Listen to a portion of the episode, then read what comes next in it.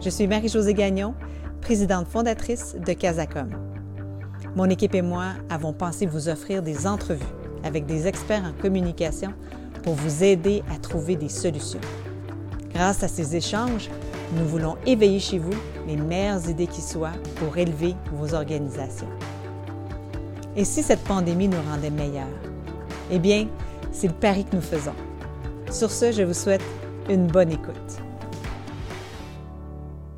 Bonjour à tous, je suis Marie-Josée Gagnon et je m'entretiens aujourd'hui avec Ben-Marc Diendéré, chef des affaires publiques et des communications chez Via Canada. Bonjour, Ben-Marc. Bonjour, Marie-Josée.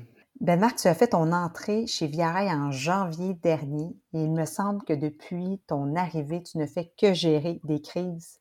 Est-ce exact? Je trouve que c'est une bonne lecture de ma situation. Effectivement, je suis entré euh, chez Via le 13 janvier 2020 euh, avec un onboarding extraordinaire, c'est-à-dire euh, un accueil extraordinaire de toute l'équipe. Euh, j'ai fait même la tournée de, de, des lieux, donc d'Halifax à Vancouver. Et puis, le 13 février, ma première crise est arrivée, notamment le blocage, les des barricades, euh, le conflit qui, opposait euh, une compagnie de gaz de pipeline à nos Premières Nations de l'Ouest. Et la deuxième crise est arrivée le 13 mars avec la pandémie. 13 janvier, 13 février, 13 mars et, le 13 avril? Le 13 avril, j'ai envoyé un email à tous mes, mes collègues euh, du C-Suite pour leur dire il n'est rien arrivé le 13 avril, thanks God. On peut continuer à aller, ça va bien. Dis-moi, quel, était le, ton, ton mandat au départ?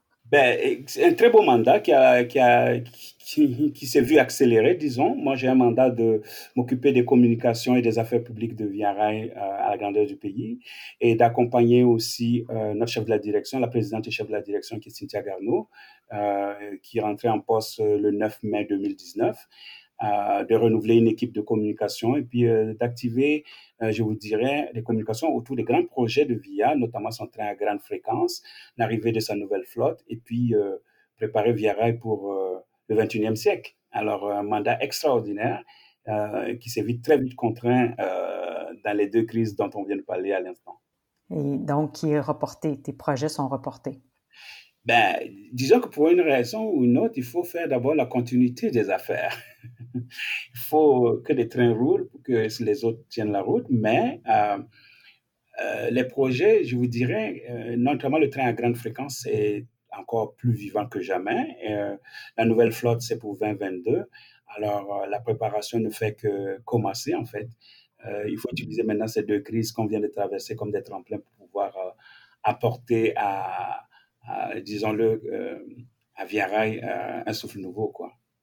Oui, tu viens de dire les deux crises qu'on vient de traverser. C'est positif quand même. Est-ce que tu pourrais me dire euh, quel est le bilan que tu fais à, ce jour de votre performance chez Via de ta performance aussi au niveau de la gestion de la crise? Ben, moi, je trouve que pour... Je vais commencer personnellement d'abord. Personnellement, je trouve que c'était la meilleure façon pour moi de découvrir l'organisation rapidement gérer des cellules de crise, euh, deux cellules de crise de deux, de deux crises différentes, c'est extraordinaire. On voit très vite comment le, les, interlocuteurs ou les parties prenantes gèrent les, disons, les aspects opérationnels de la crise. Et du coup, moi qui connaissais pas les noms et les territoires et les, recoins, je les découvre tout en même temps parce qu'on est vraiment au cœur de notre business et au cœur de, nos opérations. Ça, pour Via c'est extraordinaire. Euh, c'est un bilan exceptionnel parce qu'on a fini, on, finit cette crise-là, pas de mort, pas de blessés, pas d'accident, comme je, je suis euh, totalement euh, heureux de dire ça parce que c'est dans le métier de rail, c'est hyper important la sécurité et, le bien-être des passagers et des, gens qui y travaillent. Oui, mais sur le plan des communications, est-ce que tu, tu, peux me parler de moments clés qui ont fait la différence de, de, de, décisions que vous avez prises au niveau de la communication, des relations publiques, qui a, qui a changé euh, le cours des choses, qui vous a euh, fait, euh, qui a fait en sorte que vous ayez réglé vos, problèmes ou vos enjeux plus rapidement? Activer notre cellule de crise. C'est très important pour les entreprises ou les gens qui nous écoutent d'avoir une cellule de crise. Il faut que tu aies des gens ou, ou un livre qui te disent quand une crise éclate, quelles sont les étapes à suivre? Qui il faut informer, comment les informer, quand les informer. Toute cette segmentation-là doit être faite de toutes les façons. Je sais que les entreprises ont des, équipes de mesure d'urgence. J'en avais dans mon ancienne vie aussi. Mais il faut les activer. Une fois que l'activer, ça veut dire se mettre tout le monde autour de la table et commencer à, avoir les informations du terrain et à les, à les, traiter et à donner des réponses. Donc, il y a un niveau d'agilité qu'il faut apprendre à faire en période de crise. L'autre chose, c'est la continuité des opérations. C'est-à-dire, comment tu fais en temps de crise que tes opérations continuent? Euh, dans notre cas, le premier, c'était le blocage où les employés n'étaient plus en service. Alors, donc, tu développes du, coup une relation différente avec tes ressources humaines et tes relations syndicales. Euh, Via c'est une organisation à 85% syndiquée. Donc, euh, euh, chaque fois qu'on débarque ou qu'on fait pas quelque chose, il faut quand même s'assurer que nos parties prenantes et nos partenaires aient l'information de base. L'autre chose, c'est les passagers il faut les informer, il faut leur dire clairement ce qui se passe, euh, les aider aussi à prendre des décisions te concernant. Par exemple, quand vous décidez d'annuler des trains, on ne peut pas faire ça cinq minutes à cinq minutes d'avis. Il faut vraiment donner le temps aux gens de, de se préparer à ce qui n'est plus de service parce que euh, ils font le choix de nous, de nous, de nous rejoindre dans nos, dans nos officines, alors il faut les traiter comme il faut. Donc la relation avec le passager est hyper importante. Nos parties prenantes. Nous, on a un actionnaire principal qui est le gouvernement. Il faut trouver une façon que le ministère et ceux qui, nous, qui sont nos, nos, parents, nos propriétaires, disons, soient au moins au courant de ce qu'on est en train de faire et tout ça. Donc, il y a un jeu un peu euh, euh, équilibré que toutes ces parties prenantes-là aient la même information au même moment et qu'on soit en train de donner de l'information véridique, vérifiée. La communication de crise à ce moment-là, elle est toute ancrée autour de la cellule de crise. Et s'il y a des communications en dehors de la cellule, ça peut venir faire dérailler l'ensemble du système. Est-ce que tu te souviens d'un moment clé, d'un geste clé que votre équipe a posé, euh, qui, a, été majeur euh, pour euh, augmenter la compréhension des messages, la compréhension de la situation par les publics cibles? Quand la crise de, je vais prendre la première, la crise du blocage. Quand la crise du blocage des voies ferrées est arrivée, bien entendu, les premiers qui étaient vocaux sur la place publique, c'est les premiers impactés. Donc, notre propriétaire, le CN, le CPI et les autres. Les autres, ils étaient sur la place publique. Nous, on était comme un dommage collatéral. On se rendait compte que les gens ne comprenaient pas que VIA ne réagisse pas plus, alors que nous, on faisait tout pour la sécurité et ramener nos trains à bon port, nos passagers s'assurer qu'on les avait dédommagés, qu'on faisait tout ce qu'on pouvait. À un moment, on s'est rendu compte que le focus se déplaçait un peu, on, commençait à nous blâmer, nous, de la, chose, mais on s'est dit c'est parce que les gens ne comprennent pas ce qui se passe. Ce qu'on a fait, et c'est le sens de votre question c'est qu'on a amené notre PDG à parler directement aux passagers dans une vidéo, à leur dire exactement ce qui se passe chez VIA. Elle s'est excusée du trouble qu'on leur a fait. Elle s'est excusée de, leur donner, de, ne pas leur donner le service quand ils en avaient besoin, parce qu'on était en plein hiver, quand même, il faut s'en souvenir. Et elle a rappelé tout simplement la responsabilité et les obligations de VIA euh, dans, la, dans la crise. Notamment un point qui a marqué beaucoup de gens qui ont découvert que VIA Rail était seulement propriétaire à 3% du rail. Donc, on roulait sur des rails qui n'étaient pas les nôtres. Et quand le propriétaire te dit de débarquer, ben, tu débarques. Et tu attends. On te donne l'autorisation de remonter. Alors, euh, même si on est un service public, on est quand même sur des, infrastructures qui ne sont pas les nôtres. Et c'est une réalité de VIA. Ça gère beaucoup de choses pour VIA, notamment en termes de sa fréquence, en termes de, sa ponctualité, en termes de beaucoup de choses. Pour la plupart des gens, ils ont pris, ils ont découvert ce que VIA vivait c'est une des vidéos les plus vues, autour de 3 millions de vues quand même. J'étais très, très fier de ça. Oui, puis c'est, c'est, une occasion que vous avez saisie, en fait, pour euh, renforcer vos messages, puis les faire comprendre. Peut-être qu'il n'y avait pas d'autres circonstances pour les, les faire comprendre aussi euh, rapidement par autant de monde, hein, d'un coup. Ne pas manquer l'occasion de la bonne crise. Exactement. Euh, Là, je comprends aussi que euh, vous avez des trains là, longue distance qui sont suspendus jusqu'au 1er novembre.